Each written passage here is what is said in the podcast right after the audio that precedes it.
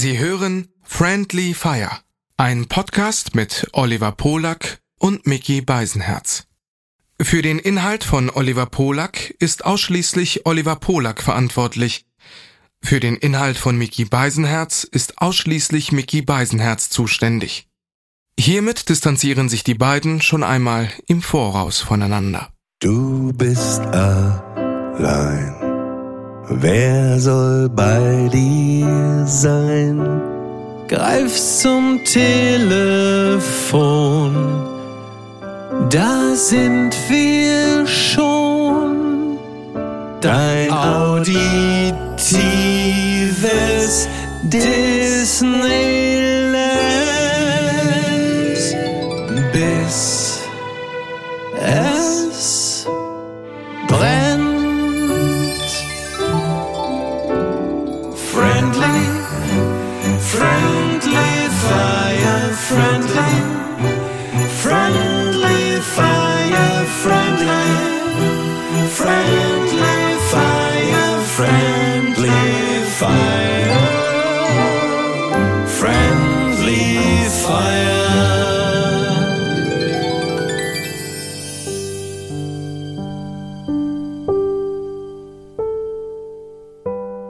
Oliver, haben sich äh, zuletzt äh, Frauen oder Männer im Restaurant einfach spontan neben dich gesetzt, weil sie der vermuteten Einsamkeit entgegenwirken wollten, weil sie dein Buch gelesen haben, weil sie, das Buch ist ja jetzt seit ein paar Tagen draußen, L'amour numérique, und dass sie äh, nach der Lektüre des Buches gesagt haben, oh, der Mann, der ist möglicherweise vielleicht einsam oder allein oder ist äh, es dürstet ihn nach Gesellschaft, da setze ich mich einfach mal ganz karitativ dazu.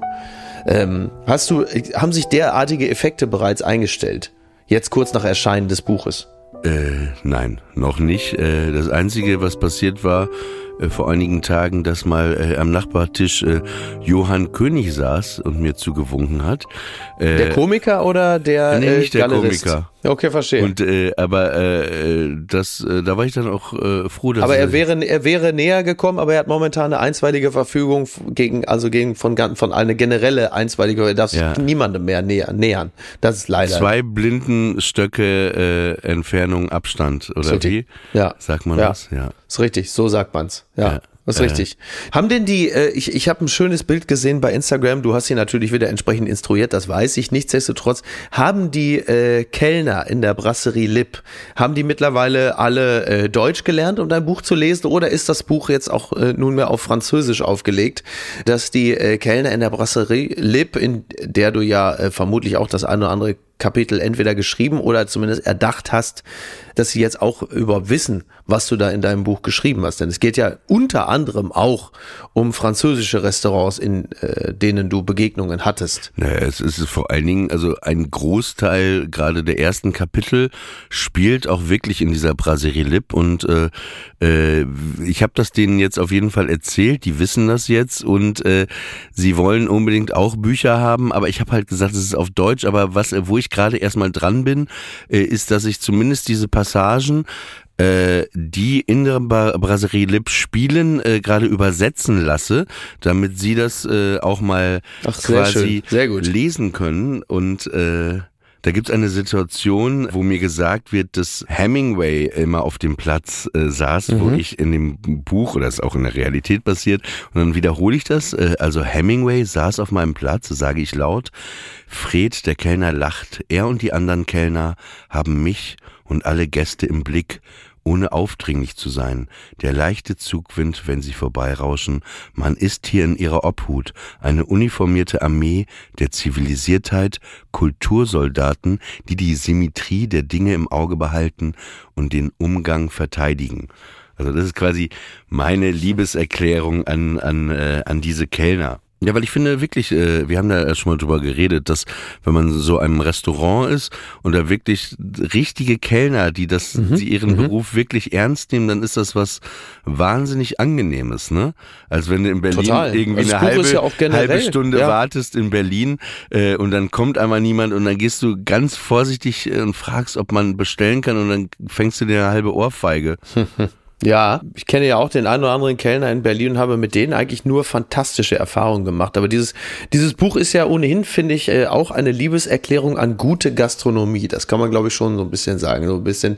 Also das, was der Gourmillot für, äh, für Gastronomie ist, das ist dein Buch eigentlich ein bisschen auch für, für die Liebe oder für die Zweisamkeit, eine Art, eine Art ähm, emotionaler Restaurantführer. So habe ich dieses Buch zumindest gelesen. Und äh, Teile davon wirst du uns ja jetzt, äh, wirst du, also du wirst uns ein bisschen mitnehmen in deine äh, Gedanken- und Gefühlswelt, äh, denn du wirst jetzt ein bisschen was daraus lesen. Genau, ich dachte mir irgendwie, ich lese einfach mal das allererste Kapitel exklusiv. Also es gibt's auch nirgendwo als Mhm. Hörbuch, sondern quasi für unsere Freunde, unsere Hörer, unsere Fans, unsere Feinde hier exklusiv äh, bei äh, Friendly Fire das erste Kapitel von mir gelesen und äh, wenn das dann zu Ende ist, könnt ihr direkt äh, das Buch dann bitte bestellen. Ne? Genau so ist es. Also gerne zwei Exemplare, falls ihr eins verlegt äh, und eins sonst äh, zum Verschenken oder oder vielleicht noch ein drittes, falls ihr es mit eurem Playmobil in die Luft springen wollt. Sie hören also jetzt L'amour numérique von Oliver Polak, Kapitel 1. Paris. Wir waren um Mitternacht vor dem Café de Flore in Paris verabredet. Ein Jahr lang hatten wir uns geschrieben. Heute sollten wir uns endlich treffen. Immerhin besser als fünf Jahre lang schreiben. Ist mir nämlich auch schon passiert. Mein Zug hatte Verspätung. Jetzt stehe ich 90 Minuten nach der verabredeten Zeit vor dem Café, das um 1.30 Uhr schließt. Kein Gast und überhaupt niemand weit und breit in dieser viel zu warmen Herbstnacht im Oktober. Auch die orangefarbenen Lichter der Brasserie Lipp gegenüber sind schon erloschen. Lediglich ein paar in schwarz-weiß gekleidete Kellner, sie stapeln vor dem Floor akkurat die Stühle zu kleinen Türmchen. Ein Kellner sagt mir mit stark in französischen Akzent eingetunktem Englisch, Oui au close. Ich werde unruhig, taste meinen Körper nach meinem Handy ab. Die Kellner müssen denken, dass ich gerade einen Schlaganfall erleide. Ich werde noch unruhiger und meine Stirn ist nass. Es ist natürlich die letzte Tasche meiner Jacke, in der ich mein Handy finde. Es ist immer die letzte Tasche. Ich gehe auf die Dating-App, um Eva nochmal zu schreiben, mich zu entschuldigen für die Verspätung oder vielleicht hat sie eine Nachricht hinterlassen. Ihr Profil ist weg, verschwunden, gelöscht, eliminiert. Ich habe keine Nummer, keinen vollen Namen, kein Instagram, kein Facebook, kein Twitter, keine Adresse, kein No Nothing, keine Eva, nur die Erinnerung. Ich schaue runter zu meinem Hund Toto. Er schaut hoch zu mir, als wolle er mir sanft sagen, das ist der Grund, warum ich keine Dating-App habe. Jetzt stehe ich mitten in der Nacht hier in Frankreich und denke mal wieder, wie naiv ich bin. Und gleichzeitig denke ich, who the fuck cares? Es nähern sich die trippelnden Schritte von Stöckelschuhen. Auf dem von abgefallenen Blättern bedeckten Bürgersteig klackert es immer lauter. In meiner linken Hand die Hundeleine, in der rechten ein Strauß Rosen. Mein Hund blickt auf, ich blicke auf. Eine fremde Frau schaut mich an und ich denke mir, das ist nicht Eva. Sie fragt mich, it's closed? Ich nicke. Sie stampft wütend auf, soft und trotzig mit dem High Heel auf den Pariser Asphalt und sagt nichts. Ich sage auch nichts. Ich blicke sie an, sie blickt mich an. Sie ist wunderschön. Ihre Augen, diese pechschwarzen Wimpern, wie das Gefieder einer Krähe. Ihr nachdenklicher Gesichtsausdruck, der Duft ihrer Haare, den der Abendwind mir entgegenweht, blumig, pariserisch. Sie fragt mich, wo man noch was trinken kann. Hat sie mich das gerade wirklich gefragt? Ich habe doch selber keinen Schimmer. Da fällt mir dieses Restaurant ein. Vor Jahren war ich mal da. Les Mabillons. Die haben noch bis fünf Uhr früh auf, sage ich. Sie fragt mich nach dem Weg und noch während ich erschöpft versuche zu erklären, wo der Laden ist, biete ich ihr an, sie zu begleiten, da es nicht weit ist und ich eh noch ein paar Schritte mit Toto gehen muss. Wir laufen los. Vorbei am de Margot, an Saint-Germain-des-Prés, mit dem dicken Kirchturm und dem verlassenen Kreppstand, durch die seltsam laue Oktoberluft. Sie zuckt zusammen und krallt sich mit ihren knallig rot lackierten Wolverine-Fingernägeln an meinen Oberarm. Eine fette Nutella-Ratte rennt vom Mülleimer unter den Stand. Noch einen Moment lang sehen wir ihren ölig glänzenden Schwanz. Tagsüber ist diese Bude der beliebteste Kreppstand von Paris. Nachts flitzen die Ratten aus dem angrenzenden Kirchgarten und die Szenerie verwandelt sich in eine etwas schmuddelige Version der Filmkulisse von Ratatouille. Ich muss lachen. Angekommen bei Le Mabillon verabschiede ich mich. Ich bin müde. Als ich mich umdrehe, um zum Taxistand zu gehen, ruft sie mich zurück und fragt, ob ich sie nicht noch auf ein Glas begleite. Nach der fast elfstündigen Zugfahrt fühle ich mich wie ein verschwitzter, übergewichtiger Otter und nachdem ich von Eva geghostet, gelöscht, digital eliminiert wurde, bin ich nicht bereit für eine weitere Enttäuschung an diesem Abend. Nur wann fühlt man sich schon nach dem, wie man sich zu fühlen hat, und wer hat es mir beigebracht, wie ich mich wann zu fühlen habe? Mein Vater, meine Mutter, ist mir gerade egal. Jetzt stehe ich wieder vor ihr. Der Kellner hat mich negativ im Visier. Er weist uns ab. Nicht wegen des Hundes, wie ich es gewohnt bin. Nein, wegen meiner Jogginghose, wie ich es auch gewohnt bin. Die mir immer noch Fremde überzeugt den Kellner, dass wir uns trotz Jogginghose hinten in die Ecke des Restaurants setzen können, wenn ich schnell reinhusche und meine Beine gleich unter den Tisch verstecke. Obwohl ich diese Türpolitik ablehne, gehe ich ihr zuliebe mit. Wir versinken in den Ledersesseln. Amaretto Sours, der Schaum glitzert in ihrer Oberlippe, während sie erzählt, dass sie hier in Paris bei einer Familie als Au pair arbeitet. Mir fällt auf, dass ich sie noch gar nicht nach ihrem Namen gefragt habe. Sie heißt Maya. Ich finde sie attraktiv und das reicht wohl aus, um das zu tun, was ich dann tue. Ich weiß, es ist relativ geistesgestört, aber ich frage sie nach ungefähr fünf Minuten, ob sie Familie will, und während ich sie das frage, fühle ich mich ertappt, dass ich gerade nach etwas suche, was ich hier und jetzt bestimmt nicht finden werde. Sie schwenkt das leere Glas und nickt mir traurig zu und sagt, ich will, aber es geht nicht. Ich bin sprachlos, eigentlich bin ich jemand, der warum nicht fragt. Stattdessen erzähle ich ihr, dass ich Comedian bin und sie bittet mich tatsächlich, ihr einen Witz zu erzählen fährt ein dicker deutscher Comedian nach Paris, um ein Date zu treffen. Date kommt nicht, aber er lernt die Mutter seiner Kinder kennen. Sie lacht und fragt mich, ob ich ihr ein paar wirklich witzige Comedians empfehlen kann. Dafür bekomme ich ihre WhatsApp-Nummer. Ich werde müde. Es ist mittlerweile fünf Uhr morgens. Ich bitte den Ober um die Rechnung. Vor dem Café fragt Maya mich, wie ich nach Hause komme und sagt dann, dass sie mich noch bis zum Taxistand begleitet. Wir laufen nah beieinander den Boulevard Saint-Germain hinunter. Unsere Schultern berühren sich immer wieder, während Toto vor uns den Gehweg entlang schnüffelt. Natürlich steht kein Taxi am Stand, also ein Uber. Ich suche mein Handy, es ist in der letzten Tasche, in die ich greife. Maya fragt, was ich jetzt vorhabe. Schlafen. Schlage ihr vor, dass wir uns in den nächsten Tagen nochmal zum Mittagessen treffen. Sie fragt, ob wir nicht noch etwas in meiner Hotelbar trinken wollen. Gibt's nicht, antworte ich.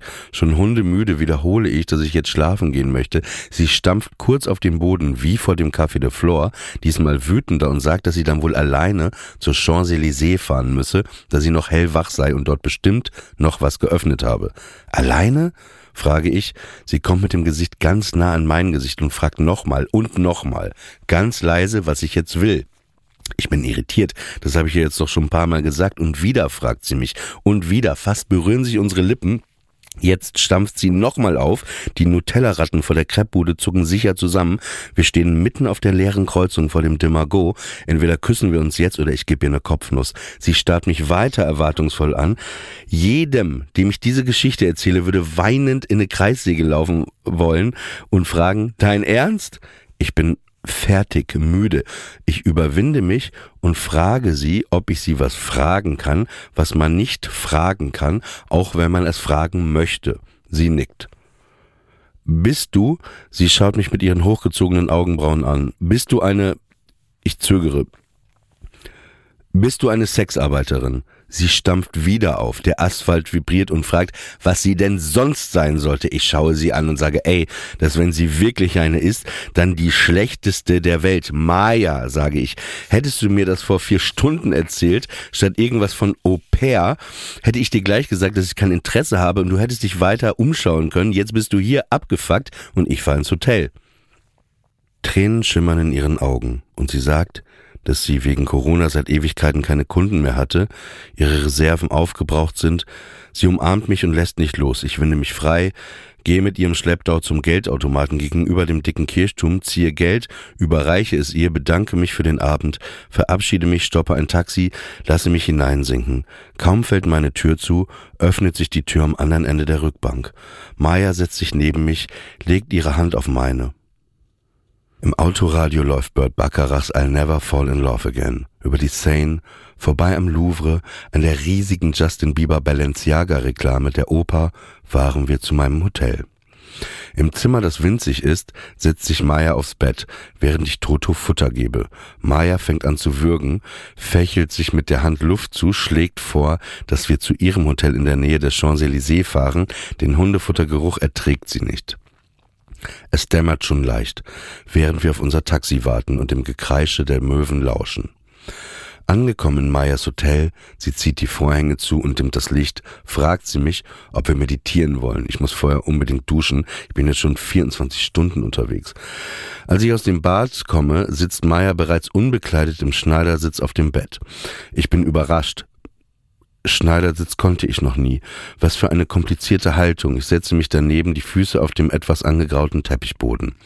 Meeresrauschen erklingt aus ihrem Telefon und sie gibt mir Anweisungen, ein- und auszuatmen, während sie selber ein- und ausatmet. Es wird immer ruhiger, immer stiller. All der Stress des Tages, der Nacht, er fällt von mir ab. Maya setzt sich hinter mich, umarmt meinen Oberkörper, lehnt ihren Kopf an meinen und sagt mir leise ins Ohr, dass ich sie bitte nicht alleine lassen soll. Ich drehe mich zu ihr um und küsse ihre Stirn, wie noch nie jemand meine Stirn geküsst hat. Ein lauter Knall reißt uns aus dem Akt der liebevollen Begegnung. Ich öffne die Tür, es ist der Rezeptionist, der uns höchstpersönlich abholt. Ich höre nur noch Is burning, is burning. Von draußen das schrille Geräusch der Sirenen. Ich greife nach meinem Portemonnaie, dem Telefon, werfe Meier die Bettdecke über, mir das Bettlaken, wir rennen durchs Treppenhaus auf die Straße, die bereits voller Feuerwehrautos steht. Jetzt bin ich nackt, mein Bettlaken ist weg. Ein Feuerwehrmann lotst uns zur Hauptstraße. Aus dem Qualm aufgetaucht, stehen wir hustend da. Maya eingehüllt in die übergroße Bettdecke, ich unbekleidet vor dem Arc de Triomphe, der seinerseits mit Stoffen verhüllt ist. Ich denke über das Wort Verhüllung nach. Je mehr wir uns verhüllen, desto sichtbarer werden wir. Jetzt stehen wir hier. Die Meditation wirkt weiter. Ich habe mich darauf eingelassen, ich habe mich nicht wie so oft in Selbstmitleid und Chipsfuttern verloren, weil ich versetzt wurde, diesmal von Eva, hab mich geöffnet für die Alternativen des Lebens, die mich nun hier um sieben Uhr morgens an den Arc de Triomphe geführt haben. Meier zieht mich unter die Decke, wo ich mich geborgen fühle, wie im Uterus der Mutter, aber nicht meiner Mutter. Das ist alles viel schöner, als ich mir ein Date mit Eva je hätte vorstellen können. Und in der Vergangenheit steckt das Wort vergangen. Neben uns ein Typ, der gerade sein Mickey Maus Kostüm anzieht, um mit den Touristen Fotos zu machen. Ich rufe ein Uber und wir fahren eingekuschelt in Meyers Bettdecke zurück zu meinem Hotel. Zurück zu Toto. Im Zimmer angekommen, decke ich Maya mit der Decke von ihrem und auch von meinem Hotel zu und gehe mit Toto hinunter auf die Straße. Die Sonne crasht in meine rote Sonnenbrille. Nichts in der Welt ist schöner als mit Paris aufzuwachen. Paris, ein Bild von Paris, das Einstecktuch Europas. Überall gut gekleidete Menschen, Cafés, keine LEDs, Glühbirnen bei Tageslicht. Toto schnüffelt an den Laternenpfählen und zuckt bei jeder vorbeifahrenden Vespa wegen der Auspuffehlzündungen zusammen. Ich muss nochmal an Eva denken. Warum ist sie nicht erschienen gestern Abend? Ich hatte mir vorgenommen, keine Fragen mehr zu stellen und gleichzeitig frage ich mich, warum ich mir das vorgenommen habe. Ich schleiche mich mit Kaffee und Croissants zurück ins Hotelzimmer. Maya ist weg. Ein Zettel auf dem Bett, call me. Stimmt, ich sollte ihr noch Comedians empfehlen. Ich lege mich auf das Hotelbett. Richtig finde ich nicht in den Schlaf. Ich muss an Eva denken, an meine Klamotten, die noch in Mayas Hotel liegen, an die letzten Stunden, daran, dass in dieser Zeit das einzige Planbare wohl die Unplanbarkeit ist und wie ein sanfter Wind die Illusion von Liebe mich durch die letzte Nacht in Paris trug. Am späten Nachmittag laufen Toto und ich erneut durch den Pariser Herbst, erneut nach Saint-Germain zum Café de Flore, in der Hoffnung, dass die Frau, die mich gestern Abend versetzt hat, da sein wird, obwohl ich weiß, dass es nicht wahrscheinlich ist. Es ist meine Fantasie, von der ich mich einfangen lasse. Die Fantasie, die zur Sehnsucht wird und dann zur Obsession. Kenne ich schon. Toto folgt mir mit kleinen Hundeschritten auf den Herbstblättern durch die schwarzen Pfützen, die den Pariser Himmel spiegeln. Liebesgierig schaue ich minütlich auf mein Handy in die Dating-App. Es ist die Erwartung, die mich oft unglücklich macht. Hätte ich keine, wäre ich zufriedener. vielleicht auch nicht. Ich bin schon länger allein, was okay war. Und ich bin ja nicht wirklich allein. Es gibt ja Toto. Trotzdem bin ich abgefuckt, wütend und zugleich beseelt von der letzten Nacht.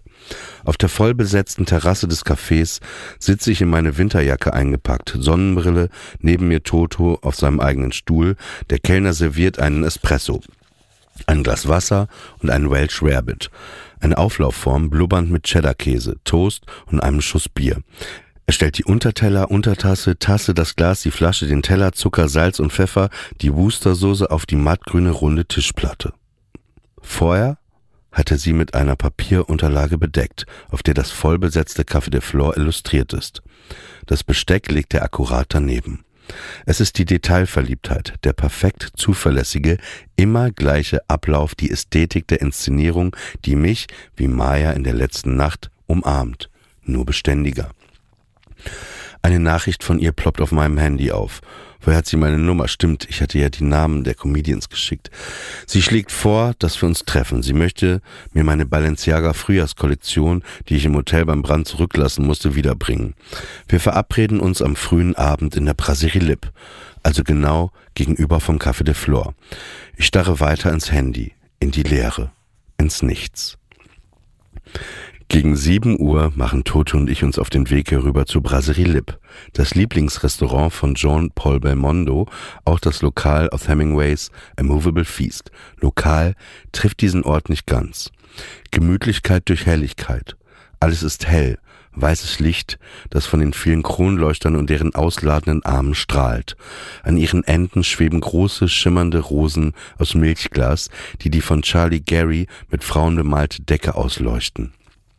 Die vielen Spiegel, die Holzverkleidung an den Wänden, die mit Pflanzen und Palmen verzierten Keramikkacheln geben dem fast grellen Licht die Wärme, die dem Raum die sonderbare, bezaubernde Atmosphäre einer vergangenen Zeit verleiht.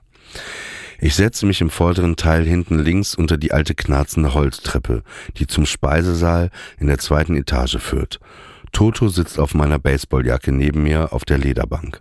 Die Tische mit ihren weißen Decken, alle besetzt, eine Wolke der Konversation über den vielen Gästen, jeder auf seine eigene Art und Weise eine kleine Inszenierung, wie sie reden, wie sie gestikulieren und sich bewegen. Hier an dem Fleck der Erde, wo die Schönheit erfunden wurde. Meine Nase erschnuppert Gerüche, von deren Existenz sie gar nicht wusste. Eine Mischung aus Chanel und dem Geruch von Haxen und einem Hauch Hering Bismarck. Es gibt die Redewendung, das Leben feiern. Heute fühlt sich alles an wie eine Feier auf das zurückgewonnene Leben. Ich bin erstaunt über mich selbst. Endlich für einen Moment das Leben wahrnehmen, verharren, diese Momente sich aneinander reihen lassen. Um sie geht es doch, diese Momente. Wenn ich sie öfter wahrnehmen könnte, wäre ich glücklicher. Wäre ich das? Schon wieder eine Frage. Täglich grüßt die Liebesgier, offenbar auch die Lebensgier. Ein großer Kellner mit wenig Haaren in der klassischen Schwarz-Weiß-Uniform nähert sich und fragt, wie viele Personen wir sein werden. Er deckt ein, Servierten, Gabeln, Löffel, Messer, zeigt auf meinen Hund und fragt in diesem französischen Englisch, äh, Votre fusil dog? Ich nicke. Toto hechelt. Mit einem kleinen silbernen Napf kommt der Kellner zurück stellt ihn neben Toto, atmet schwer aus und erzählt stockend, nach Worten suchend, dass er 16 Jahre lang einen Hund hatte, dass der gerade erst verstorben ist und dass das der schlimmste Tag seines Lebens war. Er streckt Toto seinen Finger hin, er ähnelt einer Miniwurst. Toto schaut auf den Finger, dann zu ihm hoch. Von weitem sehe ich, wie sich Maya mit einer Tüte und einem großen Rollkoffer durch die Drehtür zwängt. Sie steht vor meinem Tisch, stellt die unförmige Tüte, in der sie meine Sachen gestopft hat, und den großen schwarzen Koffer ab. Er sieht identisch aus wie meiner. Dann gibt sie mir einen Kuss, sagt, dass sie gleich einen Termin hat, dass sie sich meldet und verschwindet dann in der Bewegung den Reflexionen der gläsernen Drehtür. Fred der Kellner serviert ein Bier und stellt sich als Fred der Kellner vor und sagt, Woman, they come, they go. Ein Bekannter aus Dortmund erzählte mir mal, dass sein Opa immer sagte, hast du eine ist scheiße, hast du keine ist auch scheiße. Die eine, den einen, ist nicht gut, auch irgendwann mal scheiße und scheiße dann irgendwann auch mal gut. Nothing lasts forever and we both know hearts can change, sagen Axel Rose. Doch immer ist für ewig, weil immer alles sein kann und darf. Fred kommt mit dem Hering Bismarck begleitet von einem großen Klacks schimmernder Creme fraiche. Während er You Gotta Pump It Up summt, zeigt er auf einen Tisch auf der anderen Seite des Lokals und sagt, dass dort Belmondo immer mit seinem Hund saß und da wo ich sitze, Hemingway und dass er immer beim Essen schrieb. Also Hemingway saß auf meinem Platz, sage ich laut. Fred lacht. Er und die anderen Kellner haben mich und alle Gäste im Blick ohne aufdringlich zu sein. Der leichte Zugwind, wenn sie vorbeirauschen. Man ist hier in ihrer Obhut. Eine uniformierte Armee der Zivilisiertheit. Kultursoldaten, die die Symmetrie der Dinge im Auge behalten und den Umgang verteidigen. Ich möchte hier für immer sitzen bleiben. Wer will da schon in den Flieger und die Heimreise antreten?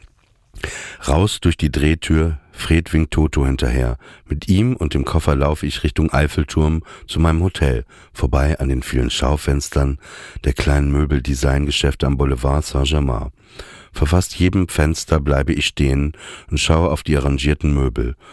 Bekomme Sehnsucht. But a chair is not a house, and a house is not a home, when there's no one there to hold you tight, and no one there you can kiss goodnight.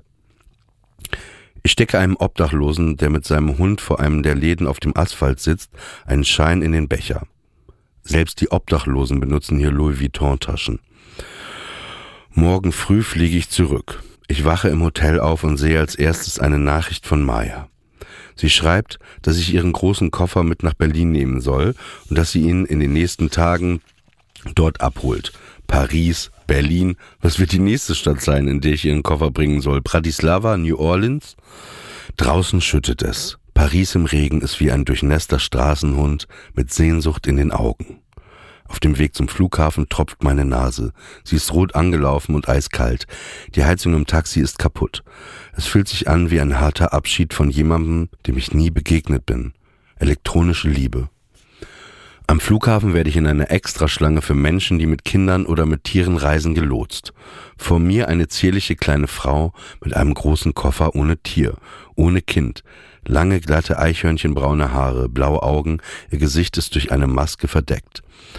Der deutsche Controletti in mir, aber auch meine Neugier lassen mich die Fremde ansprechen. Where is your animal? I am the animal, antwortet sie mit zarter Stimme und diesem bezaubernden französischen Akzent.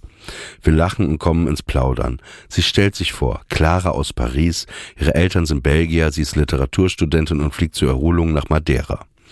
Ich stelle mich auch vor, Comedian Russisch, Deutsch, Jüdisch aus Deutschland. Die Zutaten meiner Identität eine perfekte Basis für einen dritten Weltkrieg. Sie lacht. Während die Schlange sich langsam bewegt, erzählt Clara, dass sie mal einen Comedian gedatet hat, der immer ihre Witze geklaut und dann auf der Bühne versaut hat. Zwei Tauben landen vor dem Air France Check-in auf dem Marmorboden. Sie laufen umher und machen dabei diese komische Bewegung, bei der sie den Kopf immer wieder nach vorn strecken. Clara lacht.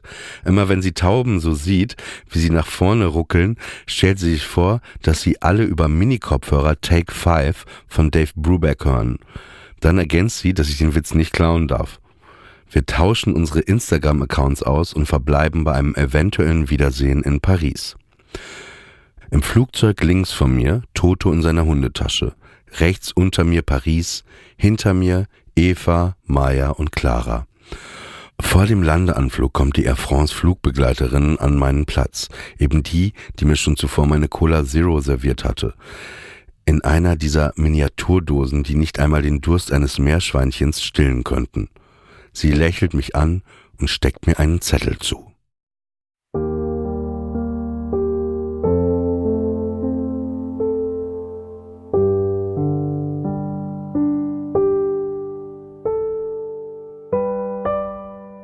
Friendly Fire ist eine Studio Bummens Produktion. Executive Producer Tobias Baukhage.